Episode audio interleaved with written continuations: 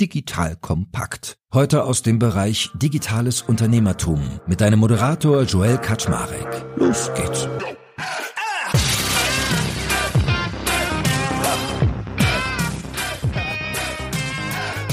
Hallo Leute, mein Name ist Jörg Kaczmarek. Ich bin der Geschäftsführer von Digital Compact und heute spreche ich mit euch über ein Thema, was uns alle beschäftigt, nämlich wie man bessere Texte schreibt. Also, das ist ja auch für Unternehmen total relevant. Und da habe ich eine junge Dame kennengelernt, die ist mir durch meinen Newsletter untergekommen. Und zwar habe ich ja bei Substack einen Newsletter zu meinem Business Club Makers und Shakers. Und da gibt es da eine Frau, die heißt Ann-Kathrin Gerstlauer. Die hat auch einen großartigen Newsletter, der heißt nämlich Text Hacks. Also Hack wie Hacken. Und darin erklärt sie immer, wie man Texte besser machen kann, weil Ann-Kathrin ist gelernte Journalistin und Beraterin, erzählt sie bestimmt gleich zwei Sätze zu. Dann habe ich gesagt, ey komm, dann, wenn du mir schon hilfst, meinen Podcast zu promoten, ich dir deinen und du machst coole Arbeit, dann sollten wir uns mal on air zusammen unterhalten. Und deswegen nimmst du aus der heutigen Folge mit, wie man bessere Texte schreibt. Also wir reden über sowas wie Social Media, wir reden über deine Webseite, wir reden über Überschriften, über Einfachheit, über Länge, Wortwahl und einiges mehr. Ich glaube, das wird sehr entertaining und sofort anwendbar. Von daher, liebe Ann-Kathrin, schön, dass du da bist. Ja, vielen Dank für die Einladung. Ich freue mich auch schon, dass wir weniger mittelmäßige Texte im Internet künftig lesen werden. Da haben wir, glaube ich, alle was von. Ja, das ist in der Tat so. Erzähl doch mal ganz kurz deinen Background. Wie kommt man dazu, andere Leute dabei zu helfen, die Texte besser zu machen? Und machst du die eigentlich besser, also aktiv, oder sagst du ihnen nur, wie sie sie selber besser machen können? Ja, früher habe ich sie selber besser gemacht. Ich habe angefangen bei der Zeit, habe da Zeit Campus Online gelauncht und geleitet ein paar Jahre. Bin dann zu Watson gewechselt, habe da die Redaktion aufgebaut als stellvertretende Chefredakteurin und habe mich danach selbstständig gemacht und dachte, okay, ich habe mit so lange Texte besser gemacht, weil natürlich auch da, man schreibt kaum noch selber, sondern auch da ist eigentlich meine Hauptaufgabe gewesen, quasi anderen zu sagen, okay, mach deinen Text anders. Dann dachte ich, okay, das kann ich natürlich auch jetzt freiberuflich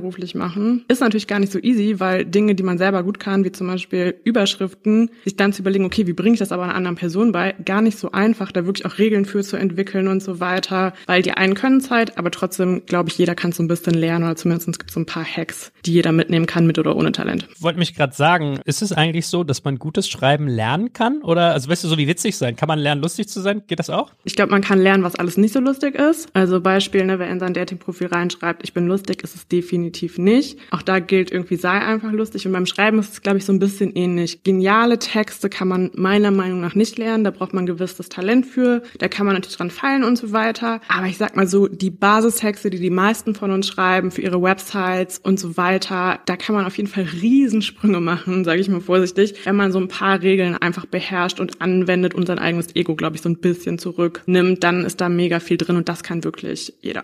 Cool. Und jetzt mal in die Tüte gesprochen, was für Arten von Texten machst du denn eigentlich typischerweise besser für Unternehmen? Also sind es Webseitentexte, der Newsletter, was machst du da alles? Ja, also eigentlich alles. Also alle Texte, die man sich vorstellt, die man schreiben kann. Das sind Website-Texte, das sind natürlich deren Produkttexte, Veranstaltungsankündigungen, neuerdings sehr viel Newsletter, weil die sehen, okay, sie hat so viele Follower mit ihrem Newsletter, wie können wir das irgendwie schaffen? Aber auch Social Media Postings, LinkedIn kommt natürlich immer mehr, Instagram haben die manche jetzt für sich entdeckt im Jahr 2023. Und mein Spezialgebiet ist, glaube ich, so ein bisschen Überschriften und Teaser. Viele haben jetzt mittlerweile auch erkannt, dass das vielleicht relativ wichtig ist, eigentlich egal, ne? Ob auf der Homepage, du kennst wahrscheinlich auch von deinem Newsletter, was schreibst du immer mit Betreff rein und so weiter. Ich würde sagen, das sind so die häufigsten Textarten. Ist es denn bei allen gleich, was du den Leuten rätst? Also gilt für einen LinkedIn-Tag dieselben Gesetze in Anführungsstrichen, wie wenn du einen Webseitentext oder Newsletter schreibst? Also ich würde sagen, erstmal ja, also so die Grundprinzipien gelten überall. Also halt dich kurz, denk an deine Zielgruppe, erzähl eine gute Geschichte und mach das Ganze am besten mit wenig Füllwörtern, immer schön aktiv und so weiter. Das gilt auf jeden Fall für allen Text. Das hat, sind tatsächlich relativ viele Grundregeln gleich. Kannst du eine gute Überschrift, kannst du auch eine gute Betreffzeile, kannst du eine gute Instagram-Caption. Ich würde sagen, da tut sich nicht so viel und gleichzeitig muss man natürlich die Besonderheiten seines Kanals kennen. Auf LinkedIn musst du ein bisschen anders einsteigen wie in deiner Instagram-Caption. Eine Betreffzeile hat natürlich auch nochmal so ein bisschen eigene Regeln, aber im Endeffekt kannst du das eine, kannst du die anderen eigentlich auch. Und jetzt hast du im Vorfeld unseres Gesprächs zu mir gesagt, die Leute machen immer einen Fehler, sie setzen Interesse voraus. Und ich kenne das ein bisschen, ein Freund von mir, der macht so Krisen-PR, ist PR-Berater und der sagt immer, zu mir kommen die ganzen Gründer, die bilden sich immer ein, irgendein Arsch wird sich für ihre Story interessieren. Interessiert da draußen keine Sau, also musst du es interessant machen. Und das war so auch eine der ersten Dinge, die du gesagt hast zu mir. Ich will mal ein bisschen weiter aus, was du damit meinst. Ja, die meisten denken halt irgendwie, die Leute haben darauf gewartet, ihren Text zu lesen. Also die Leute irgendwie gehen an einem Plakat vorbei oder so, sind im Internet und denken sich so, yes, endlich bin ich auf dieser Homepage. Und so ist es natürlich überhaupt nicht. Und auch nicht auf Instagram oder auch nicht auf LinkedIn. Das heißt, du musst dir überlegen, warum bin ich mit meinem Produkt für Leute interessant oder noch viel krasser zugespitzt, welches Problem kann ich wirklich für die Leute lösen? Welches Problem habe ich? Und wie kann ich dieses Problem total relatable wirklich machen? Sorry für das Denglisch, aber ich glaube, das ist wirklich das beste Wort. Die Leute wirklich so bei einem Gefühl auch irgendwie abzuholen. Also wirklich, wenn ich jetzt zum Beispiel draußen irgendwie stehe und da steht auf dem Auto zum Beispiel drauf, zahle nicht mehr die Meter, die du im Stau stehst zum Beispiel. Das ist halt ein Gefühl, da denkt jeder so, oh Gott, das kenne ich und das hasse ich bei anderen Anbietern. Da habe ich halt ein Problem, ich habe ein Gefühl dabei und ich kann den Leuten dann noch die Lösung irgendwie mitbringen. Und das ist wirklich die einzige Sache, die die Leute erstmal auf dich aufmerksam macht. Es macht dir auch nicht auf dich aufmerksam, wenn du sagst, dass du ein tolles Produkt hast, dass du ein spannendes Produkt hast, dass du ein ultimativ cooles Produkt hast. Diese ganzen Adjektive, mit denen die Leute da immer um sich schmeißen, das beeindruckt natürlich niemanden. Vor allen Dingen nicht im Internet, wo du irgendwie noch 300 andere Anbieter zum gleichen Thema hast. Und ich glaube, deswegen meinte ich auch am Anfang, da einmal sein Ego wirklich erstens zurückzunehmen und zweitens sein Produkt gut zu kennen. Und gleichzeitig habe ich das Gefühl, das hängt ja auch ganz viel mit Produktentwicklung direkt zusammen. Also ein gutes Produkt hat sich ja genau diese Fragen auch vorher schon mal gestellt. Also welches Problem habe ich eigentlich oder haben die Leute und was ist meine Lösung und was ist das Besondere vielleicht noch an meiner Lösung? Diese drei Schritte, deswegen hängt dann auch Texten ganz viel mit der Produktentwicklung eigentlich direkt zusammen sozusagen. Es ist auch gar kein, deswegen gar kein großes Hexenwerk am Ende des Tages, sondern habe ich ein gutes Produkt und habe mir die Gedanken gemacht, dann fällt es mir auch umso leichter, das später einfach in eine Copy reinzuschreiben. Was heißt denn das in der Konsequenz, wenn du jetzt sagst, die meisten machen den Fehler zu denken, die Leute interessieren sich für den Kack, den man da produziert, sondern du musst sie erst engagen. Was bedeutet das auf Textansprüche übersetzt? Also was muss ich leisten, um deinem Gesetz da, dem ersten Gebot quasi gerecht zu werden? Also wirklich genau das dahin zu schreiben. Also was ist das Problem? Das Problem wirklich ganz klar zu benennen, deine Lösung total klar zu benennen, also zu schreiben so, wie kannst du dieses Problem sozusagen wegmachen und am besten Fall auch noch ein Social Proof vielleicht dabei. Ne? Und das geht auch wieder für alle Produkte. Zum Beispiel habe ich das bei meinem Newsletter total lange nicht gemacht, bis mir das jemand gesagt hat, schreib doch mal dahin, wie viele Leute den eigentlich schon abonniert haben.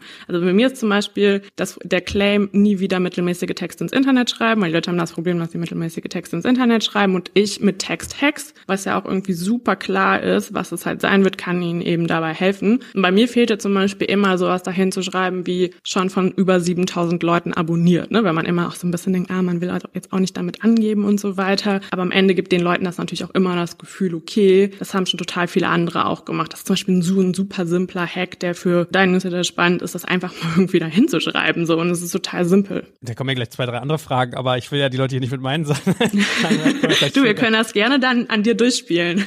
Ja, machen wir dann nachher mal live echt am lebenden Beispiel sozusagen. Und dann lass uns mal weiter vertiefen. Ein anderer Faktor ist ja so, also ich gebe immer auch so ein Stück weit wieder, was ich im Austausch mit dir, wo wir uns mal gesprochen haben, so gelernt habe, weil es so das Thema Perspektive. Geht es damit Hand in Hand, genau mit dem, was du gerade gesagt hast, dass es darum geht, eigentlich zu wissen, okay, die Leute sind nicht hier, weil meine Texte das Beste seit geschnitten Brot sind, sondern weil sie quasi eine eigene Perspektive auf die Welt haben. Vielleicht kannst du mal ausführen, was du damit meinst. Damit meine ich halt vor allen Dingen, dass ich sozusagen den Leuten ein Bild vor Augen male zum Beispiel. Also dass ich den Leuten, wenn ich über das Problem schreibe oder über meine Lösung schreibe, dass die Leute das wirklich vor Augen sehen und dass es immer da im Endeffekt um den Kunden geht. Und die meisten, wenn sie schreiben zum Beispiel, hantieren total viel mit technischen Fachbegriffen rum, weil sie denken, ich bin total wichtig, ich muss total wichtig klingen, aber darum geht's überhaupt nicht. Es geht nicht darum, wichtig zu klingen, sondern es geht darum, dass die Leute auch erstmal dein Produkt oder dich überhaupt verstehen. Und das ist was, das total simpel ist, was aber gerade in verschiedenen Branchen, zum Beispiel wenn es um Wissen geht, aber auch im Tech-Bereich habe ich das Gefühl. Die Leute irgendwie kommen dann irgendwie so aus ihrem Denglisch-Bereich, aber eigentlich wollen sie in den Massenmarkt rein. Das heißt, da wirklich das einmal auf den Punkt zu bringen, und zwar auf Deutsch in kurzen Sätzen und sehr kurz und mit sehr einfachen Worten. Daran scheitern die meisten eigentlich schon, sondern denken eher so, okay, ich muss hier total, also entweder total wichtig klingen, wenn es eher Richtung Wissenschaft zum Beispiel geht, dann wird mit Nominalstil um sich geworfen, dann werden ganz viele lange verschachtelte Sätze geschrieben, versus, dass ich einfach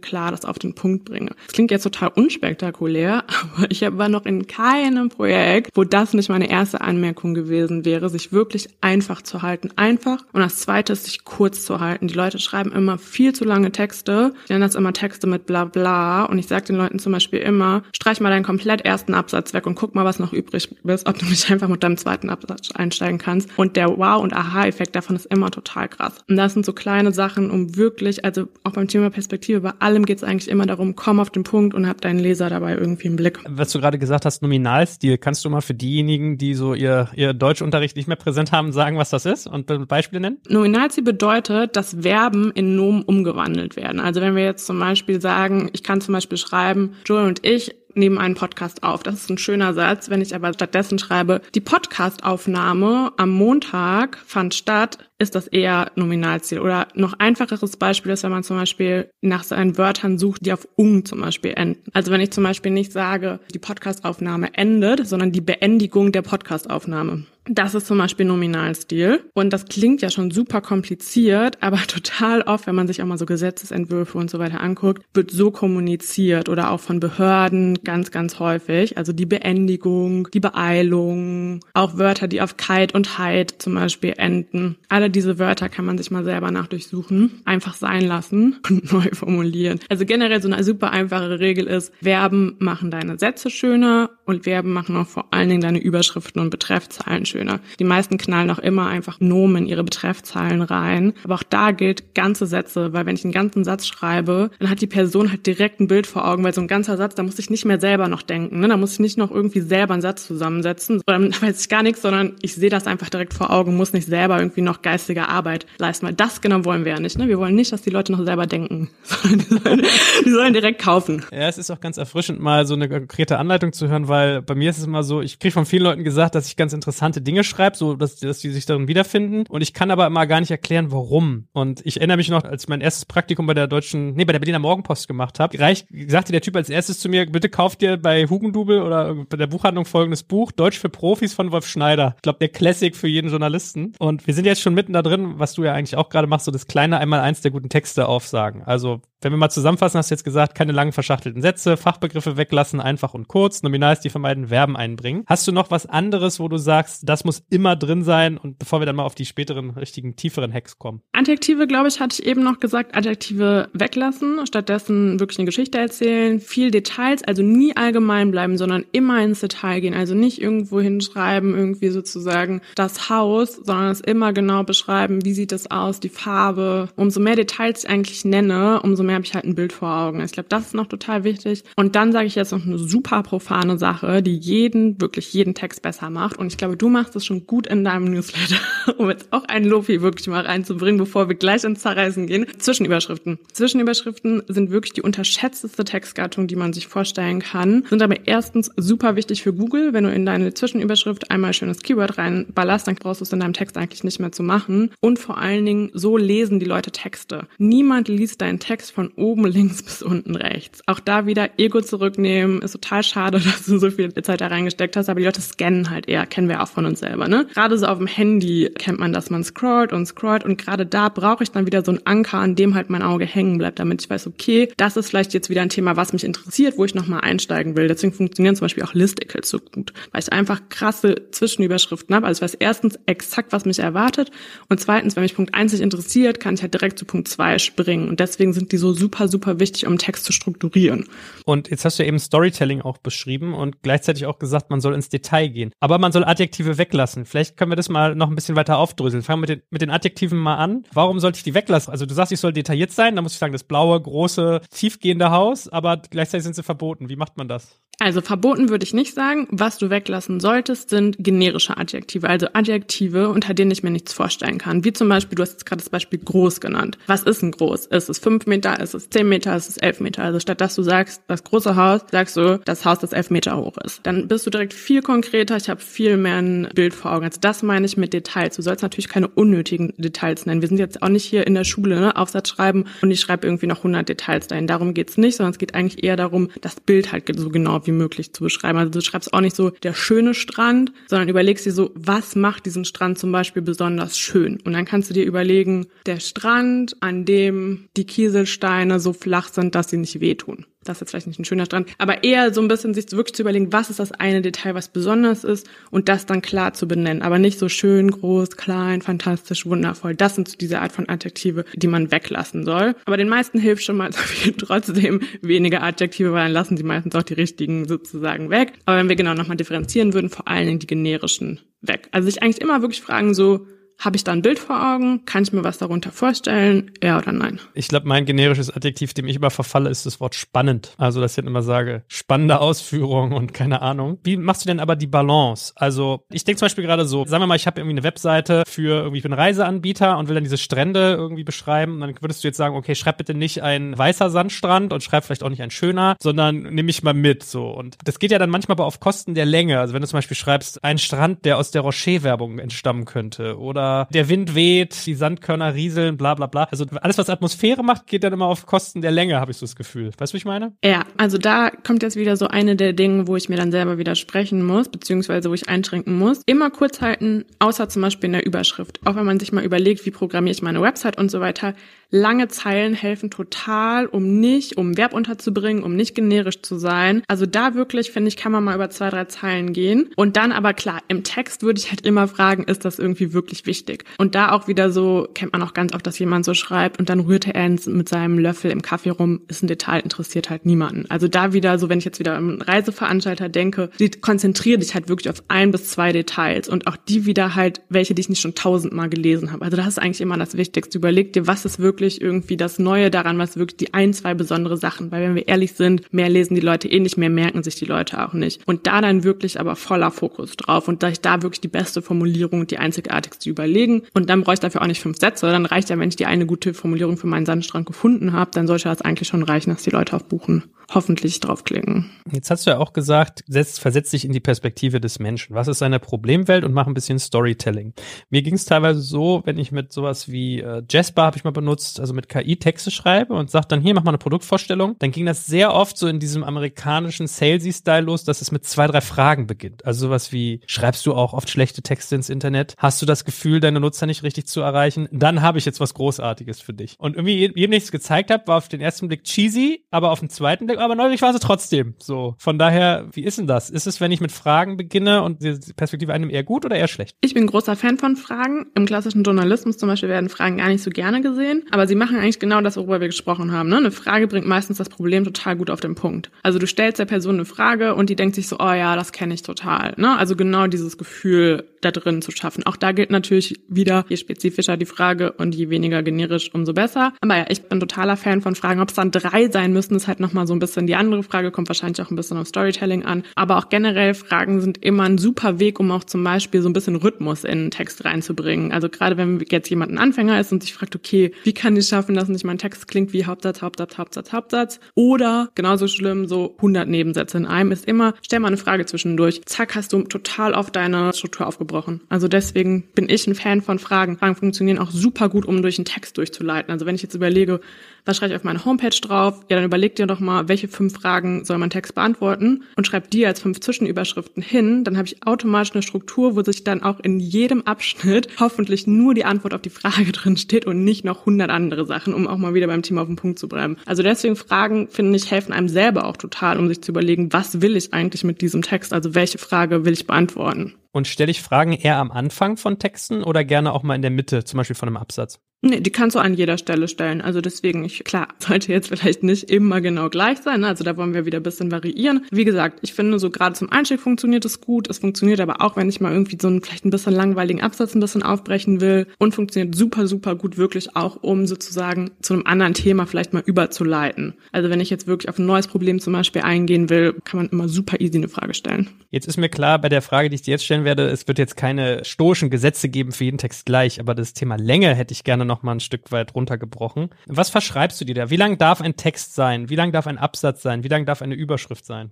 Also erstmal denken natürlich die Leute immer, oder könnte man jetzt auch denken, okay, ich darf auf keinen Fall lange Texte ins Internet schreiben. Und das zum Beispiel würde ich gar nicht sagen, sondern ich würde immer so Texte in so zwei Gattungen so ein bisschen unterscheiden. Nummer eins ist so ganz krasser Service. Also ich will den Leuten sagen, wann, wie, wo, was stattfindet. Dann bitte, bitte, bitte in zwei, höchstens drei Absätzen. Mehr wollen die Leute nicht. Auch kein Blabla im Einstieg, sondern wirklich das Wichtigste nach oben packen. Wenn ich den Leuten jetzt wiederum was erklären möchte, also wenn wir jetzt eher so in der Gattung sind, ich will den Leuten was erklären, dann zum Beispiel darf ich in die Tiefe gehen, weil die Leute wollen tiefgründige Texte lesen und die Leute lesen auch tiefgründige Texte im Internet. Also da kann ich auch mal 10.000 Zeichen schreiben. Kommt jetzt natürlich total auf das Medium und die Zielgruppe und so weiter an. Aber das ist jetzt, wir können jetzt nicht sagen, die Leute lesen nur bis Abschnitt XYZ. Und da ist wieder wichtig, umso länger ich werde, ist natürlich eine gute Struktur reinzubringen, gute Zwischenüberschriften, dass ich immer weiß, an welcher Stelle ich bin. Und auch da gilt natürlich, nur weil ich sage 10.000 Zeichen, nicht 10.000 Zeichen mit Blabla sozusagen, sondern 10.000 Zeichen wo ich von jeder Zeile eigentlich sagen kann, die muss da stehen.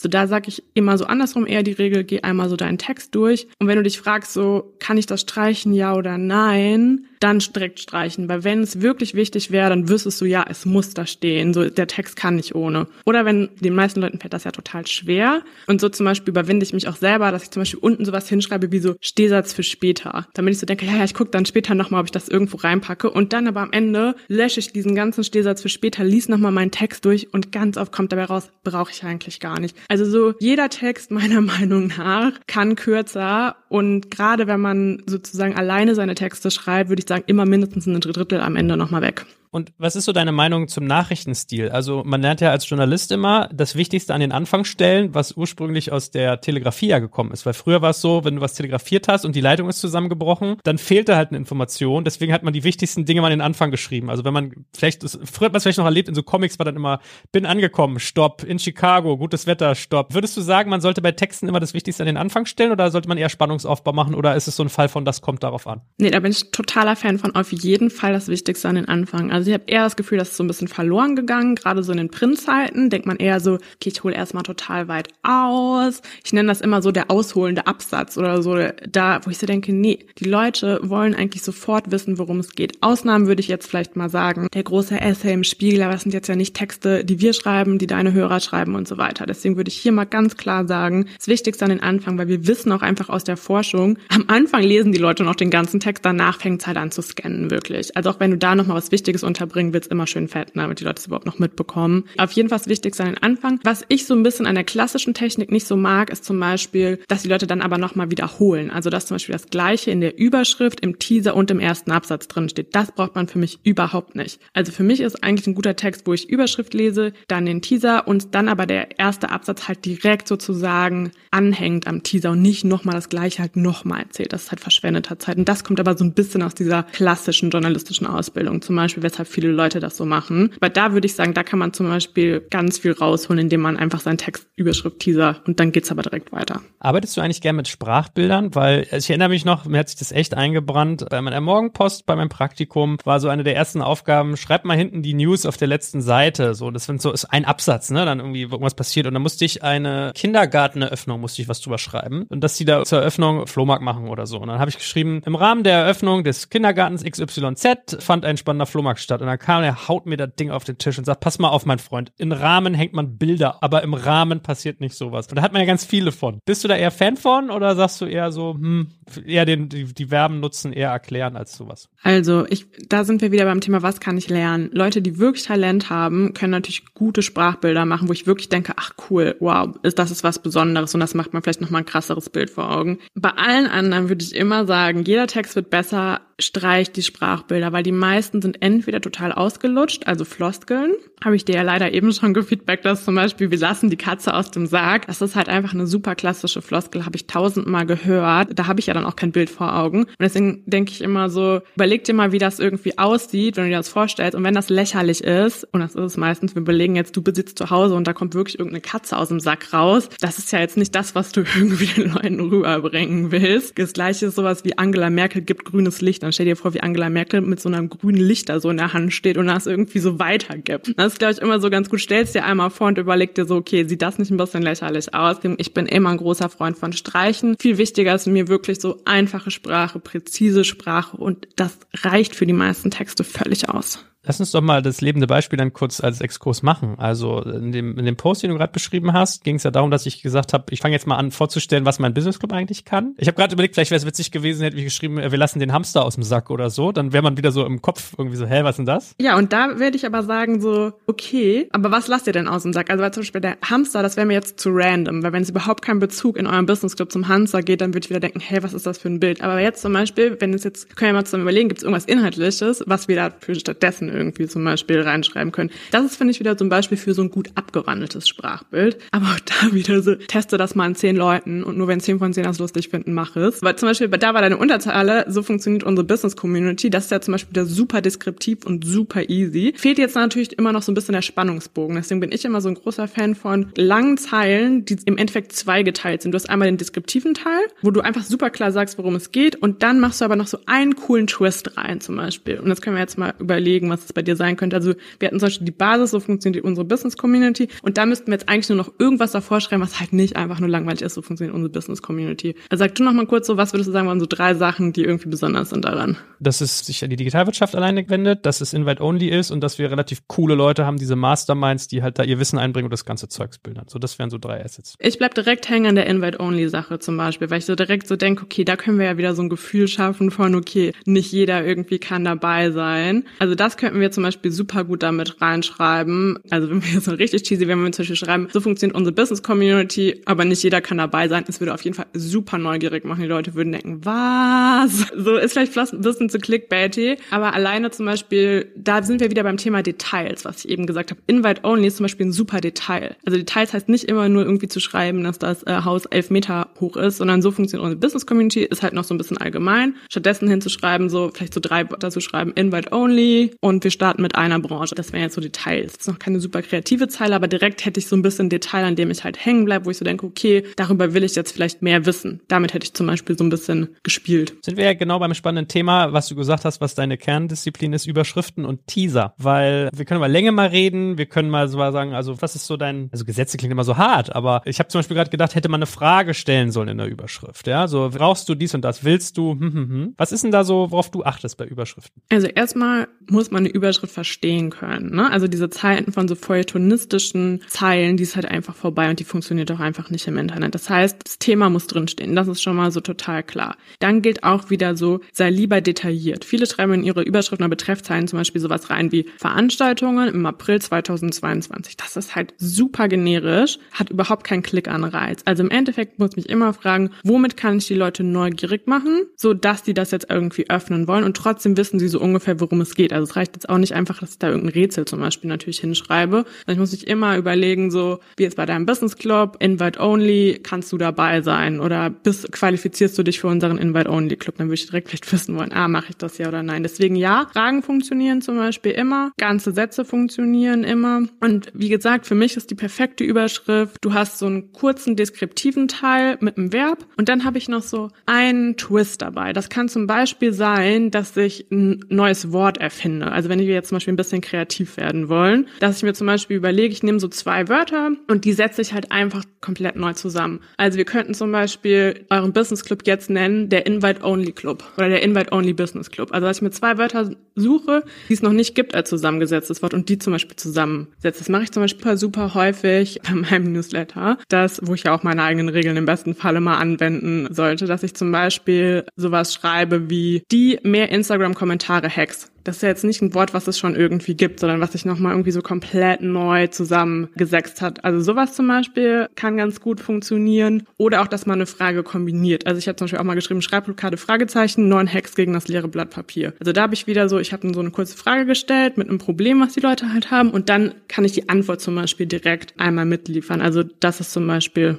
Genau, funktioniert immer. Diese ganzen W-Fragen funktionieren natürlich nicht immer wann, wer, wie, wo. Das ist immer so ein bisschen so First Level, von dem ich sagen würde, das macht schon die meisten Zeilen besser. Wenn ich dann aber denke, okay, ich will halt noch was Besonderes drauflegen, dass ich dann halt nochmal so einen kleinen Twist zum Beispiel mir dazu überlege. Also das würde ich so sagen, sind so die easy Regeln. Und tatsächlich nicht zu kurz bleiben. Also überall anders kurz halten, außer einer Zeile. Weil ich habe ja immer so den Punkt, ich traue mich zum Beispiel beim Newsletter immer nicht die Zeilen lang zu machen, die Titel, weil ich immer denke, wenn ich mein Mailfach aufmache, wird ja immer hinten der Titel abgeschnitten und dann siehst du vielleicht das Wichtigste nicht. Gerade beim Newsletter würde ich deswegen immer sagen, auch da gilt wieder das Wichtigste nach vorne. Also dass du dir da wirklich überlegst, was müssen die Leute irgendwie Minimum gelesen haben. Also ich zum Beispiel check immer in meinem eigenen Postfach einmal so, wie viel wird so ungefähr mindestens angezeigt, dass da halt wirklich mein Thema einmal drin steht. Ne? Und dann vielleicht im Zweifelsfall deswegen auch immer so das Thema einmal nach vorne und dann kann ich meinen lustigen Twist noch dahinter machen und manche lesen den dann vielleicht und manche vielleicht irgendwie nicht. Ich glaube, was recht, man muss auch mehr testen, ne? Ich ertappe mich immer dabei, dass man sich keine Testmails schickt, sondern einfach rausjagt, so. Ja, Testmails, aber auch selbst ohne, ne? Kann ja immer super gut mal testen. Also ich habe so viele Firmen zum Beispiel, mit denen ich arbeite, wo eine Überschrift so fünf Tage lang auf der Seite draufsteht und es ist keine gute Zeile. Also es ist jetzt nicht so, die wurde so wahrscheinlich getestet und es war die beste. Ich immer sage, das ist komplett verschwendete Zeit. Wenn du es fünf Tage auf der Homepage stehen hattest, probier's doch mal anders aus. Muss man mit SEO vielleicht mal ein bisschen aufpassen, aber generell sowieso immer mal testen, nach was funktioniert für für deine Zielgruppe, ne? Weil es funktionieren ja auch nicht die gleichen Zahlen für jede Zielgruppe zum Beispiel. Also deswegen einfach mal ausprobieren, weil generell bei Überschriften finde ich immer gar nicht so wichtig zu sagen, was sind so die Hacks, sondern eher so, nehmt euch erstens total viel Zeit dafür und zweitens, tatsächlich gute Überschriften kommen über Masse. Also überleg dir 20 Überschriften oder auch wenn ich jetzt zum Beispiel mit KI gerade teste, sage ich dir immer so ChatGPT, gib mir 20 Vorschläge für Überschriften, weil das sagen auch die Leute so von BuzzFeed, die gelten ja so ein bisschen als so die Überschriftenkönige. Die haben halt immer gesagt so, es ist nicht, ich habe eine geniale Idee oder so, sondern es ist immer so, ich schreibe mir 50 Überschriften auf und dann meistens die 50. die ist es halt. Und das geht auch für Leute, die sich nicht so gut auskennen. Ne? So wirklich mal wirklich über die Masse zu gehen und ganz viele Ideen zu generieren und dann ist meistens eine dabei. Was sagst du eigentlich zu Emojis und also Bildern wirklich wortwörtlich in Überschriften? Einmal muss man, glaube ich, sagen, es ist inklusionsmäßig wohl nicht so gut. Aber jetzt mal, wenn wir jetzt nur mal darauf gucken, ich benutze es zum Beispiel im Betreffzeilen manchmal ganz gerne, weil es doch noch mal so ein bisschen auffällt tatsächlich im Postfach auch. Aber auch da natürlich wieder kommt auf deine Zielgruppe an. Ne? Wenn deine Zielgruppe 50 plus ist, würde ich sagen, vorsichtig. Wobei, wenn ich gucke, wie viele Emojis meine Mutter auf WhatsApp verwendet, kann ich sie da machen. Aber auch da vielleicht dann die Regel nicht wie meine Mutter das Wort Baum durch das Baum-Emoji ersetzen, sondern in der Zeile vielleicht ein starkes Emoji an den Anfang oder ans Ende dran packen. Aber auch da gilt natürlich wieder nicht übermäßig, das muss passen und so weiter. Ich bin aber kein Gegner davon. Und gleichzeitig finde ich Emojis zum Beispiel auch super, um Postings zu strukturieren. Also wenn ich zum Beispiel mein LinkedIn-Posting strukturieren will, in Listicles, Bullet Points, dass ich statt ein Bullet Point zum Beispiel ein Emoji verwende, bin ich ein totaler Fan von. Ja, ich mache es immer ganz gerne, um so die Sprache aufzulockern. Und ich weiß, ich habe es mal bei meinen Freunden hier gesehen vom Doppelgänger-Podcast. Wenn du so einen Titel anguckst von dem Podcast, der geht über drei Zeilen und da sind, glaube ich, 15 Emojis drin, weil sie jedes Thema, weiß ich nicht, da Bankrun von äh, Silicon Valley Bank ist ein Bankhäuschen. Äh, Pleite von Facebook, dann ist irgendwie so ein äh, abgebranntes Ding oder so. Also ist so eine kleine Wissenschaft, habe ich den Eindruck. Aber okay, cool. Verstanden. Wie ist mit Teasern? Also, weil du ja auch vorhin gesagt hast, bitte nicht dasselbe Teaser im Titel und im ersten Absatz. Was, was hast du da so? Da würde ich vor allen Dingen sagen, Teaser, und das gilt genauso für Überschriften, sind keine Zusammenfassung des Textes. Also viele schreiben so ihre Überschriften, ihren Teaser so und denken sich so, wie wir es früher in der Schule gelernt haben. Ne? Wie kann ich das jetzt so in drei Sätzen zusammenfassen? Aber es ist überhaupt nicht die Aufgabe von einem Teaser. Die Aufgabe von einem Teaser ist jetzt wirklich, die Leute neugierig zu machen. Da zum Beispiel funktionieren Fragen super gut. Ich bin totaler Fan von, ich mache eine Überschrift und dann steige ich mit einer kurzen Frage zum Beispiel ein. Oder ich kann auch mal ein kleines Zitat zum Beispiel verwenden oder eine kleine Szene. Auch da gilt wieder, umso weniger generisch, umso besser sozusagen. Also ich bin zum Beispiel auch ein Fan von, ich sage zum Beispiel, wenn ich jetzt drei Teasersätze habe, würde ich sagen, erster Teasersatz muss krass so wie so ein Einstieg eher geschrieben sein. Also zum Beispiel ein Detail zu nennen, wie eine kleine Szene. Zweiter Teasersatz benennt das Thema. Dritter Teasersatz ist ein Cliffhanger, macht vielleicht ein bisschen neugierig, stellt eine Frage, also irgendwas, was noch so offen bleibt, dass ich denke, okay, jetzt klicke ich darauf. Aber nicht so diese zusammenfassenden Überschriften, die so sind. Ähm, Gerd Müller ist heute 60 Jahre alt geworden, dafür wurde er von seinem Verein geehrt, 5000 Menschen kamen dazu. Dann denkst du, ja, warum soll ich denn jetzt noch auf den Text draufklicken? Hast du wirklich schon alles erzählt. Also deswegen eigentlich ein Teaser fast eher so schreiben wie ein Einstieg. Ganz, ganz häufig findet man auch Elemente für seinen Teaser direkt im Text drin. Ein kleines Zitat zum Beispiel trauen sich total viele Leute nicht in die Zeile oder in den Teaser mit reinzunehmen. Aber wenn es wirklich gut ist, dann habe ich ja direkt einen Klickanreiz. Also im Endeffekt gilt vor allen Dingen immer neugierig machen, neugierig machen, neugierig machen. Und das sind so Elemente, die dabei auf jeden Fall helfen. Hast du eigentlich bei der Wortwahl Dinge, die du irgendwie gerade auch bei Titeln und bei Teasern, sag ich mal, verpönt findest? Also ich überlege gerade, was für Kategorien von Worten es gibt. Wir hatten ja jetzt schon sowas wie kein Nominalstil und Adjektive etc. vermeiden. Aber hast du da, weißt du, was ich meine? Das gibt ja manchmal so. Nee, also da würde ich sagen, also im Endeffekt gilt halt, ist eigentlich eine Überschrift wie so eine Mini-Geschichte. Also es gilt einfach das Gleiche wie für alle anderen, wie für den Text auch gilt. Ich will eigentlich so eine Mini-Geschichte in meiner Zeile in einem Satz erzählen. Also ich glaube, das ist einfach eine gute Zeile. Klar, man kann halt immer so ein bisschen schauen, dass man halt vielleicht nicht zu allgemein bleibt, dass man nicht immer gleichen Wörter wollte, sollte und so weiter, könnte verwendet. Ich glaube, das sind immer alles so Wörter, die ziemlich häufig vorkommen. Aber ansonsten Nee, würde ich sagen, feuerfrei, alle Wörter sind erlaubt. Wie gesagt, die einzigen, die ich halt immer wirklich streichen würde, sind diese groß, spannend, super fantastisch Adjektive. Wollen wir mal die Gelegenheit nutzen, wenn wir schon gerade über Überschriften reden und dann opfer ich mich nochmal und lass mich von dir hier zerlegen im Newsletter? Ich gucke hier auch mal durch. Ich habe zum Beispiel jetzt hier direkt eine aufgemacht. Deine ultimative Anleitung für erfolgreiche Transformation. Da haben wir jetzt zum Beispiel wieder zwei Adjektive drin, ultimativ und erfolgreich. Ich meine, ultimativ finde ich schon mal so ein bisschen besser wie jetzt ne deine tolle Anleitung zum Beispiel, weil es so ein bisschen besonderer ist. Und da habe ich mich jetzt aber wieder gefragt, was ist eine erfolgreiche Transformation? Also könnte man das zum Beispiel ein bisschen besonderer beschreiben? Was ist für die Leute eine erfolgreiche Transformation? Weil es ja auch so ein Wort, was man so schon tausendmal gehört hat, so erfolgreich, erfolgreich, erfolgreich. Da zum Beispiel frage ich mich oder frage ich dich jetzt erstmal sozusagen, können wir daraus zum Beispiel was machen? Was ist eine Transformation, die erfolgreich ist. Ich überlege gerade bei meinen Freunden aus Hamburg, ob man vielleicht sowas machen müsste wie deine ultimative Anleitung für eine Rockstar-Transformation oder weißt du, was ich meine, dass man Da haben wir halt wieder schön dieses zusammengesetzte Wort, ne? Wir haben irgendwie was, dass ich denke, ah, das habe ich noch nie gehört, ne? Rockstar-Transformation. So, was ist, ist jetzt die Firma zum Beispiel oder ist es einfach ein Wort, was wir uns ausgedacht haben? Kann halt beides sein. Sowas finde ich zum Beispiel schon mal, da sind wir wieder beim Thema Detail. Bin nicht so allgemein geblieben, sondern ich habe ein Detail. Dann überlege ich jetzt auch zum Beispiel, ob wir statt ultimative Anleitung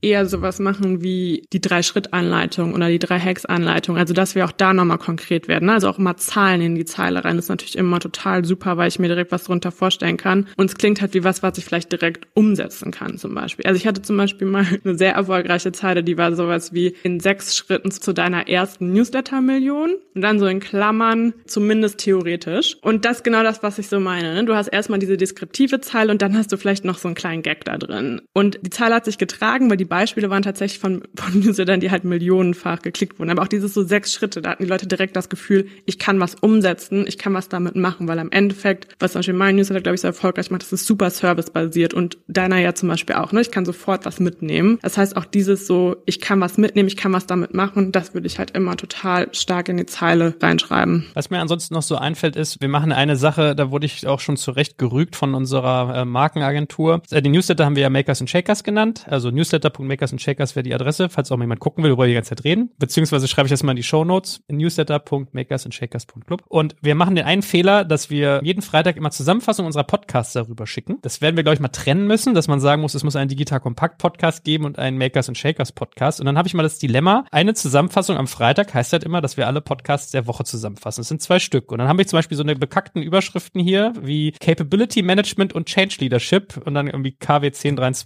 Wie würdest du sowas lösen, wenn du eigentlich zwei völlig disparate Themen in einem Newsletter hast und dann noch sehr spezielle? Also erstens sind wir wieder beim Thema, deine Zeile muss nicht den Newsletter zusammenfassen. Du musst nicht den Anspruch haben, dass du alles in die Zeile reinbekommst. Also das kenne ich zum Beispiel auch ganz oft von so Fernsehsendungen oder so von der Talkshow, dass die Leute dann hinschreiben, Dieselskandal, VW-Abgas und China. Aber alles davon ist ja, habe ich tausendmal, kann ich mir irgendwas zu China zum Beispiel angucken.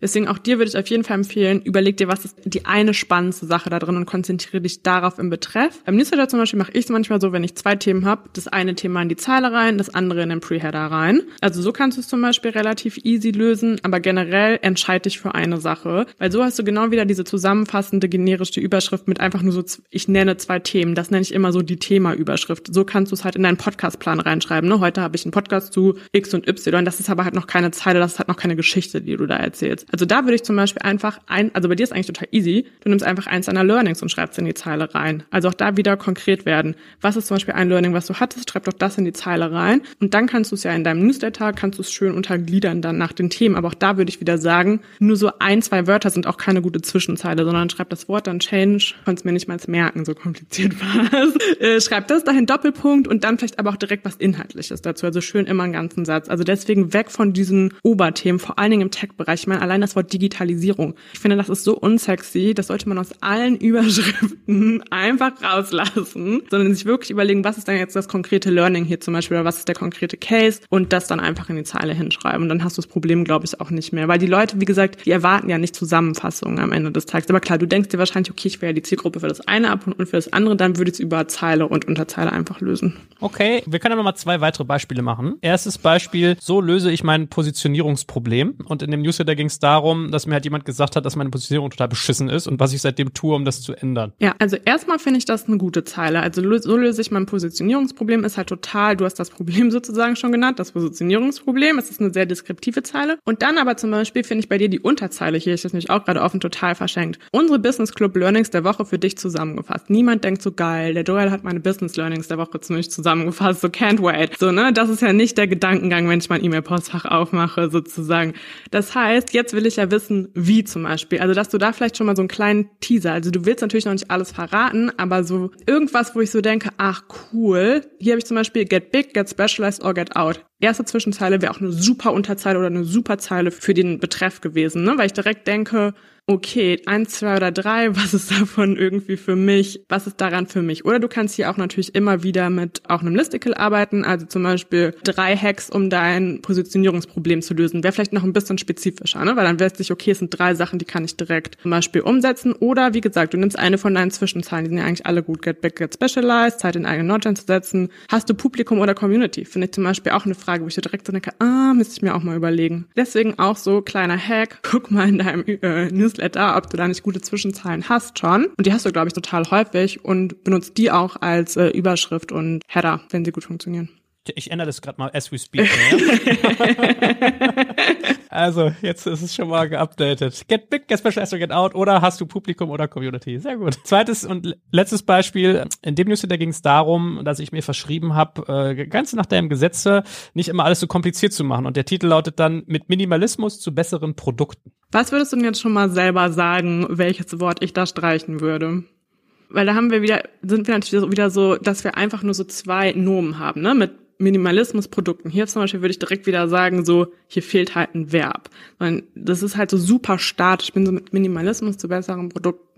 Da würde ich mich wieder fragen, können wir es konkreter machen? Wie kriegen wir so ein Verb da rein? Sag mal noch so zwei Sätze, dann kann ich ein bisschen. Oder was, wie sieht denn der Minimalismus aus? Weil jetzt sind wir wieder so, lass uns ins Detail gehen und ein cooles Detail vielleicht finden. Also wie sieht der Minimalismus aus? Im Wesentlichen habe ich alles aufgezählt, wo man sich eigentlich überlädt in seinem Leben. Also egal, ob es Besitz ist oder wie viel Geld du haben willst oder was du leisten musst oder wie viel du isst oder welche KPIs, ja, und dass wir eigentlich mittlerweile anstreben, äh, sehr klar zu haben, was die Value Proposition für unsere Kunden ist und äh, denen halt so viel wie nötig, so wenig wie möglich zu geben. Okay, und was, aber der, was heißt das Minimalismus für mein Produkt sozusagen? Im Wesentlichen ist es ja eigentlich das, was du gesagt hast, dass Einfachheit und, und, und, und wie hast du es genannt, äh, doch Einfachheit hast du es genannt, äh, so schwierig ist. So und und das ging es die, die Reise hin. Wie wie kann ich Sachen einfacher machen? Man kann natürlich auch manchmal so ein bisschen überlegen, ob man zum Beispiel offen lässt, also dass du zum Beispiel die Lösung noch nicht dahin schreibst, dass du nicht schreibst mit Minimalismus, sondern dass du zum Beispiel sowas sagst: Mit diesem einfachen Trick kannst du dein Produkt verbessern. Aber das da zum Beispiel würde mir jetzt noch so ein bisschen der Clou fehlen. Also ich fand gerade ganz interessant, was du gesagt hast, was einfach oder schwierig ist. Also man kann sich auch immer so ein bisschen mit Gegensätzen arbeiten, dass man so schreibt: Einfacher Trick, nicht ganz so einfach in der Umsetzung, sowas in der Art so kannst du dein Produkt verbessern. Das finde ich jetzt alles noch nicht so super Bombe, aber in so eine Richtung würde ich denken.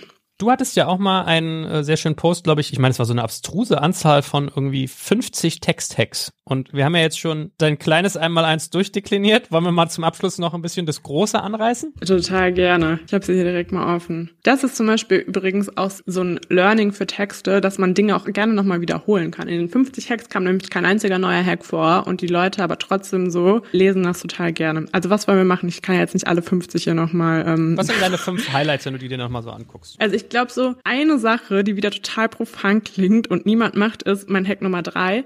Ihr müsst alles selber verstehen, was ihr schreibt habe ich dazu geschrieben, klingt banal, aber passiert selten. Die Leute ganz oft, wenn sie zum Beispiel so Produktbeschreibungen schreiben oder wenn sie für eine Firma einen Text schreiben sollen, übernehmen einfach so alles vom Original, obwohl sie selber überhaupt nicht verstanden haben, worum das geht, erwarten dann aber, dass der Kunde versteht, worum es geht. Und das ist natürlich absurd. Wenn ich das selber nicht verstanden habe, dann ist es wirklich keine Chance, dass die andere Person das wirklich versteht. Das heißt, dann im Zweifelsfall muss ich nochmal anrufen, muss ich nochmal nachfragen. Man sagt auch immer so ein bisschen so 300 Prozent recherchieren, 200 Prozent verstehen, 100 Prozent schreiben. Und so ist es wirklich. Ich muss selber doppelt so viel verstanden haben wie die Person auf der anderen Seite. Das heißt, wenn ich mir irgendwo selber wirklich unsicher bin, ich muss es wirklich selber verstanden haben. Ich glaube, dann so eine, so zwei ganz gute Grundregeln, weil du auch eben so ein bisschen nach Länge gefragt hast, ist zum Beispiel eine neue Information pro Satz. Die Leute schreiben immer so drei verschiedene da rein. Zum Beispiel so mein Podcast, der jeden Mittwoch erscheint, wo es um das und das geht. Das sind viel zu viele Informationen in einem Satz. Ich kann Nebensätze benutzen, um nochmal da in meinen Hauptpunkt zum Beispiel auszuführen. Aber ich kann nicht Nebensätze benutzen, um eine neue Information, die wirklich wichtig ist, einzuführen. Und da hilft es einfach, sich wirklich im Endeffekt zu überlegen, okay, was will ich mit diesem einen Satz sagen? Und nicht, welche drei Dinge möchte ich damit sagen. Damit habe ich auch automatisch eine bessere Struktur in den Texten drin, weil ich dann auch nicht irgendwie da schon mal was erwähne, was ich dann ganz unten nochmal erwähne, sondern wirklich jeder Satz hat genau eine Funktion und gleichzeitig jeder Absatz wiederum hat nur genau ein Thema. Und wenn ich diese zwei Sachen beachte, dann habe ich eigentlich die perfekte Struktur für meinen Text. Und auch für die Absätze gilt halt wieder wirklich so, am besten schreibe ich mir vorher auf in Absatz 1 Oberthema, Absatz 2, Oberthema, Absatz 3, Oberthema, Absatz 4, Oberthema, Absatz 5, Oberthema. Das mache ich, bevor ich meinen Text schreibe. Und dann geht's wirklich in diesem einen Absatz nur um das eine Thema. Und das sind so zwei Sachen, ein neuer Info pro Satz und ein neues Thema pro Absatz und zack hat man schon eine super gute Struktur. Und dann habe ich noch eine Sache, die wahrscheinlich alle glücklich machen wird, was deine Kolleginnen glücklich machen wird, sind strukturierte E-Mails. Wenn wir jetzt noch über eine Textform vielleicht am Ende sprechen sollen, die wir alle benutzen, sind das E-Mails. Da geht nämlich genau das gleiche wie für alles andere auch. Steig nicht mit Blabla in deine E-Mail ein, schreib eine Betreffzeile, die nicht sowas ist wie Termin, Absprache, Zusammenfassung, sondern schreibt dahin irgendwie so Terminabsprache für Montag, 14.05. im Team XYZ. Also wirklich auch da wieder total deskriptiv bleiben. Dann mach Bullet Points für To-Dos, mach Sachen, die wirklich wichtig sind, fett und alle Leute werden deine E-Mails wirklich für immer lieben. Ich glaube, das sind so drei Hacks, über die wir noch nicht gesprochen haben, die wirklich, glaube ich, unser aller Leben im Internet besser machen werden. Ich denke immer, ob ich nur der einzige Freak bin, der das macht. Ich mache das ganz oft, dass wenn ich mit jemandem geredet habe und wir wollen wir zusammen irgendwie, was ich, du und ich schreiben, wir sind zum Podcast verabredet, dann schreibe ich hier, liebe Ankatrin, freue mich auf unser Treffen. Hier nochmal die wichtigsten drei Punkte. Dann mache ich echt so Zwischenüberschriften, fette die. Ich denke immer, ich bin Freak, aber okay, ist eher gut. Es ist gut und vor allen Dingen zum Beispiel, wenn du jetzt zum Beispiel noch drei To-Dos geschickt hättest, könnte ich auch direkt in der E-Mail antworten, weil ich klicke einfach nur auf Reply und dann antworte ich zum Beispiel direkt in der E-Mail auf deine Punkte, muss auch nicht nochmal was wiederholen oder nochmal was neu schreiben. Also auch dafür funktioniert funktioniert das total super.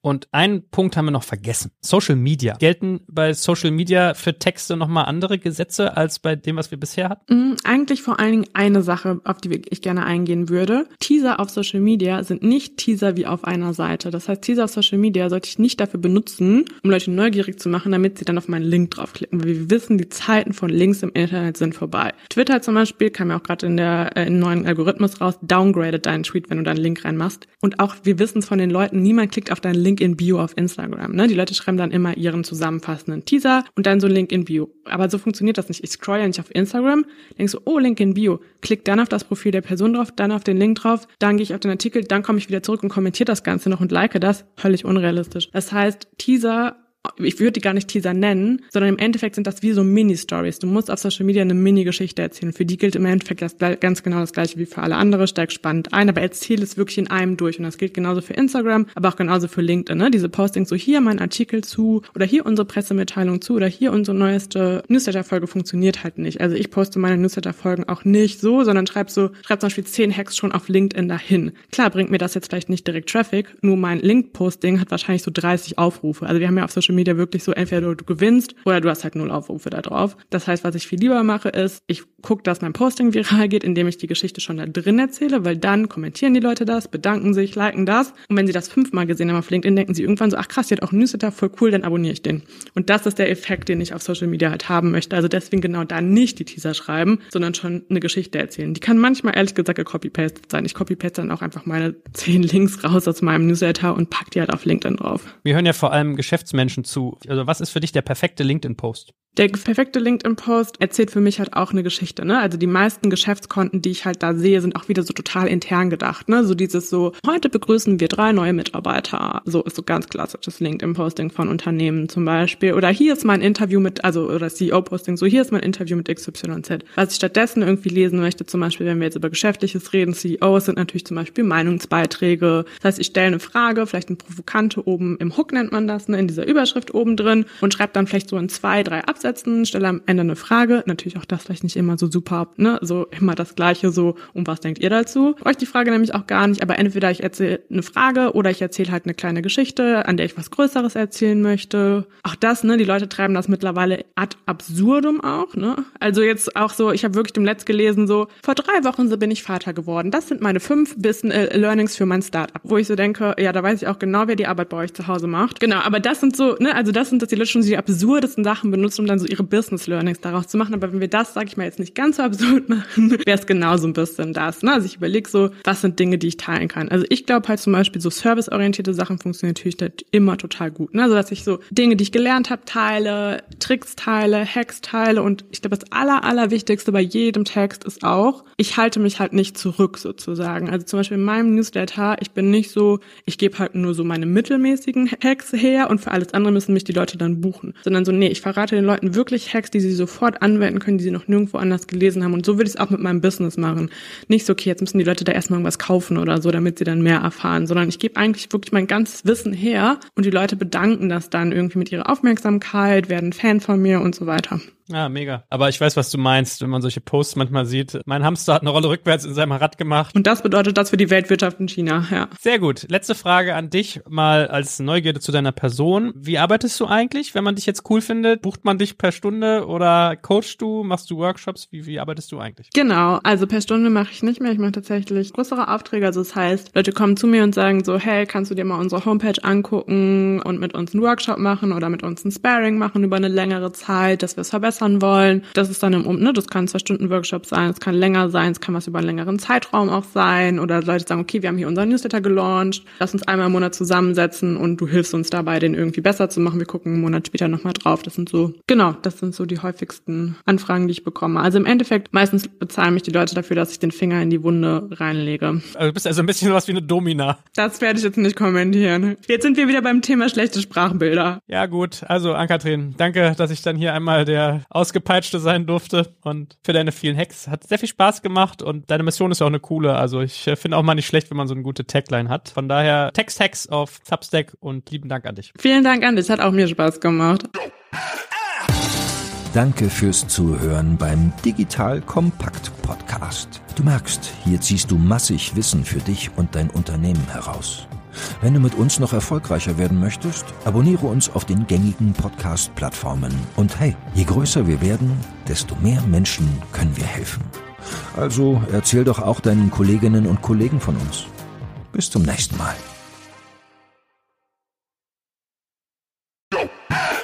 Werbung Aufgepasst! Wenn du ein B2B-Unternehmen bist, möchtest du jetzt deine Sales Pipeline mit neuen B2B-Leads füllen und dafür empfehlen wir dir unseren Partner SalesViewer. SalesViewer lässt sich total einfach erklären. SalesViewer entschlüsselt nämlich Unternehmen, die deine Webseite besuchen und zeigt diese in Klarnamen an. Du und dein Team sehen also ganz genau, wer eure Webseite besucht und wofür sich diese potenziellen KundInnen interessieren. Und dann gibst du einfach Vollgas, denn du kannst diese Unternehmen dann ja zielgenau ansprechen und einfach zu neuen KundInnen machen. Im Marketing und Vertrieb ist das also eine Wahnsinnsunterstützung für die B2B-Lead-Generierung. Deshalb nutzen schon viele Marktführer wie Stepstone, Avato Systems, Spot5, Talon One oder die Vodafone-Tochter Grand Centric Und generieren damit täglich neue B2B-Leads. Und wenn das für dich interessant ist, dann teste SalesViewer doch einfach mal kostenlos. Alles, was du dafür wissen möchtest, findest du unter folgender Weiterleitung digitalkompakt.de slash salesviewer. Und wie immer verlinke ich dir das auch auf unserer Sponsorenseite unter digitalkompakt.de slash Sponsoren. Das war's mit dem Werbespot.